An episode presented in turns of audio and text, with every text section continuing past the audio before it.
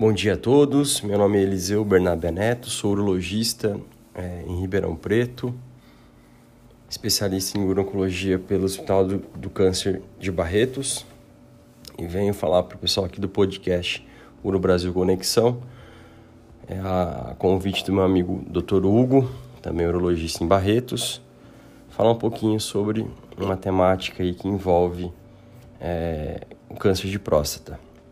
Vou falar um pouquinho para vocês hoje a respeito de marcadores tumorais no câncer de próstata.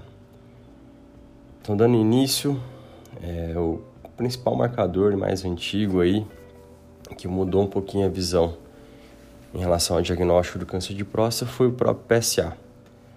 O PSA, ele não tem valor isolado, tá?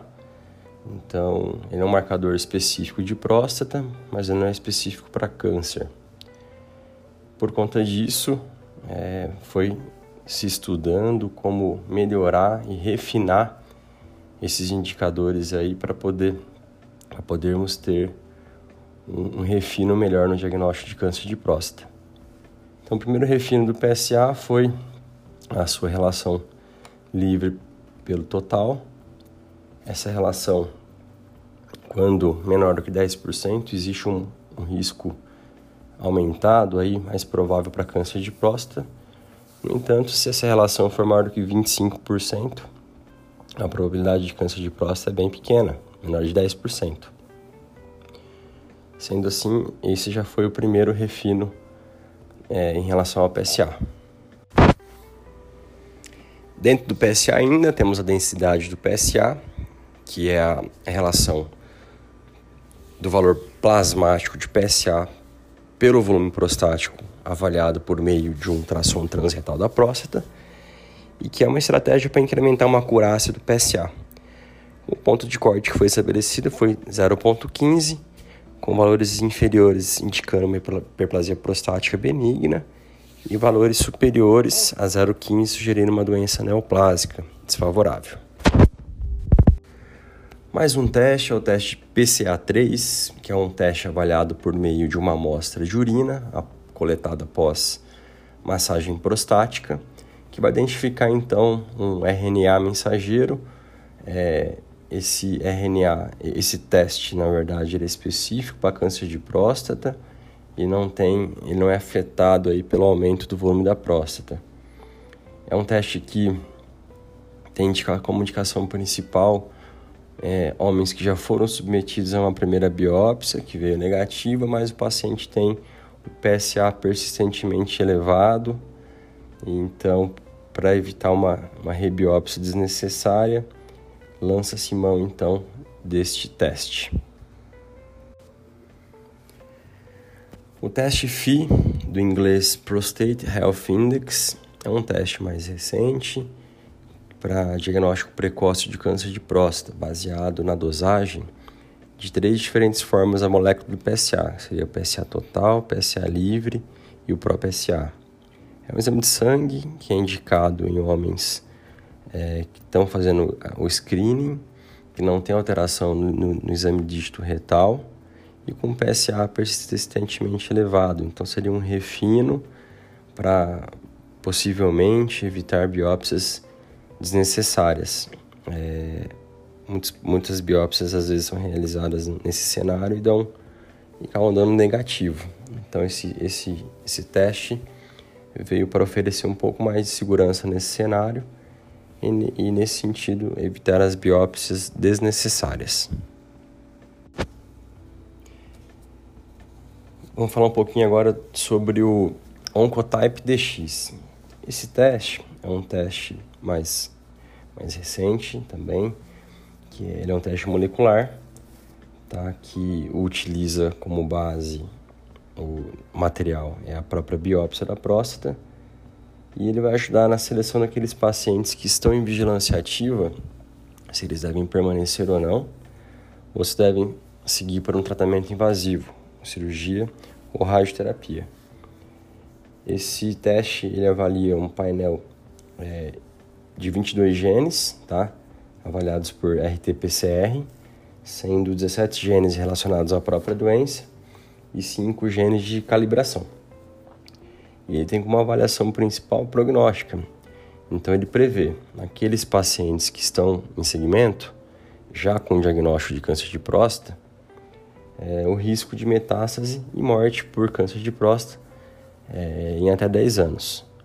Então esse teste ele é utilizado principalmente então em pacientes que têm supostamente uma doença de baixo risco, mas que do ponto de vista gênico molecular tem uma doença mais agressiva que devem sim sair da, da vigilância ativa e passar para um tratamento mais, mais agressivo. Mais um teste que, que foi criado é o 4K. 4K é um score, tá? Uma ferramenta que avalia a necessidade ou não da realização de uma biópsia, independentemente se essa for uma primeira, tá? principalmente naqueles pacientes com alteração de PSA e, e ou um, um, exame dígito retal alterado. É, o teste é, 4K Score ele vai avaliar por meio de quatro marcadores que são PSA total, PSA livre, PSA intacto e calicreína humana 2 em uma amostra de sangue. Os resultados da análise são integrados em um algoritmo que vai incluir é, a idade do paciente, a presença ou a ausência de nódulos no exame dígito retal e o resultado de uma biópsia anterior se isso existir, tá? Então é regra ter biópsia anterior.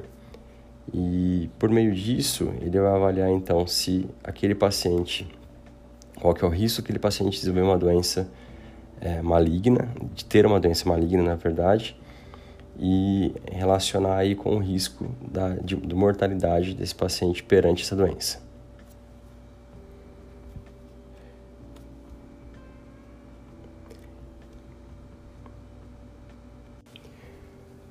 Existem alguns testes num cenário um pouco diferente agora, né?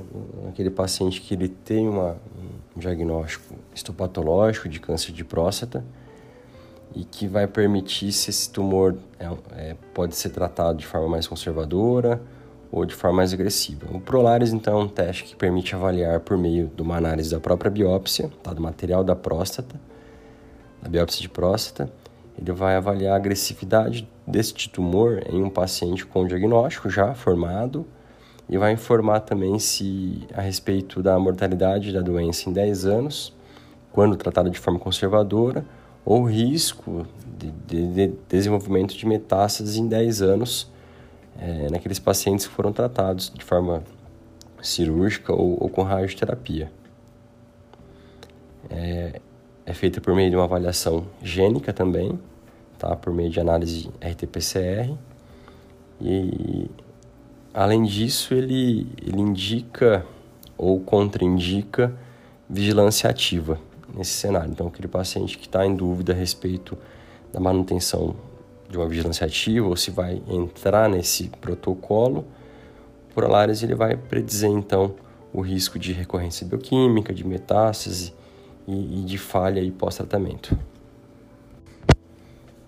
Ainda nesse cenário, é, já com diagnóstico de câncer de próstata, temos o teste de Cypher, que é um teste molecular tecidual. O que, que é isso? É um teste que mede no próprio tecido prostático né, a expressão do RNA de 22 genes que são relacionados com o ciclo celular, com a modulação do sistema imune e também com a sinalização androgênica, que tem como proposta a identificação após prostatectomia radical né, quais pacientes no cenário T3 ou margem positiva ou PSA elevado que vão necessitar de radioterapia adjuvante pelo maior risco do desenvolvimento de, de metástases então.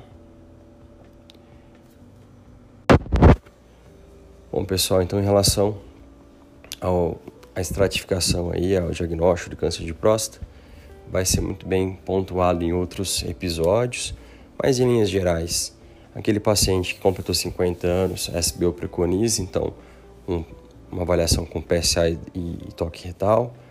Naqueles que são negros e eu tenho histórico familiar positivo, iniciar a avaliação aos 45 anos. E o que se tem visto na prática clínica, muitos urologistas têm lançado mão aí de uma avaliação um pouco mais precoce, entre 40 e 45 anos, um PSA baseline, que é uma proposta interessante também.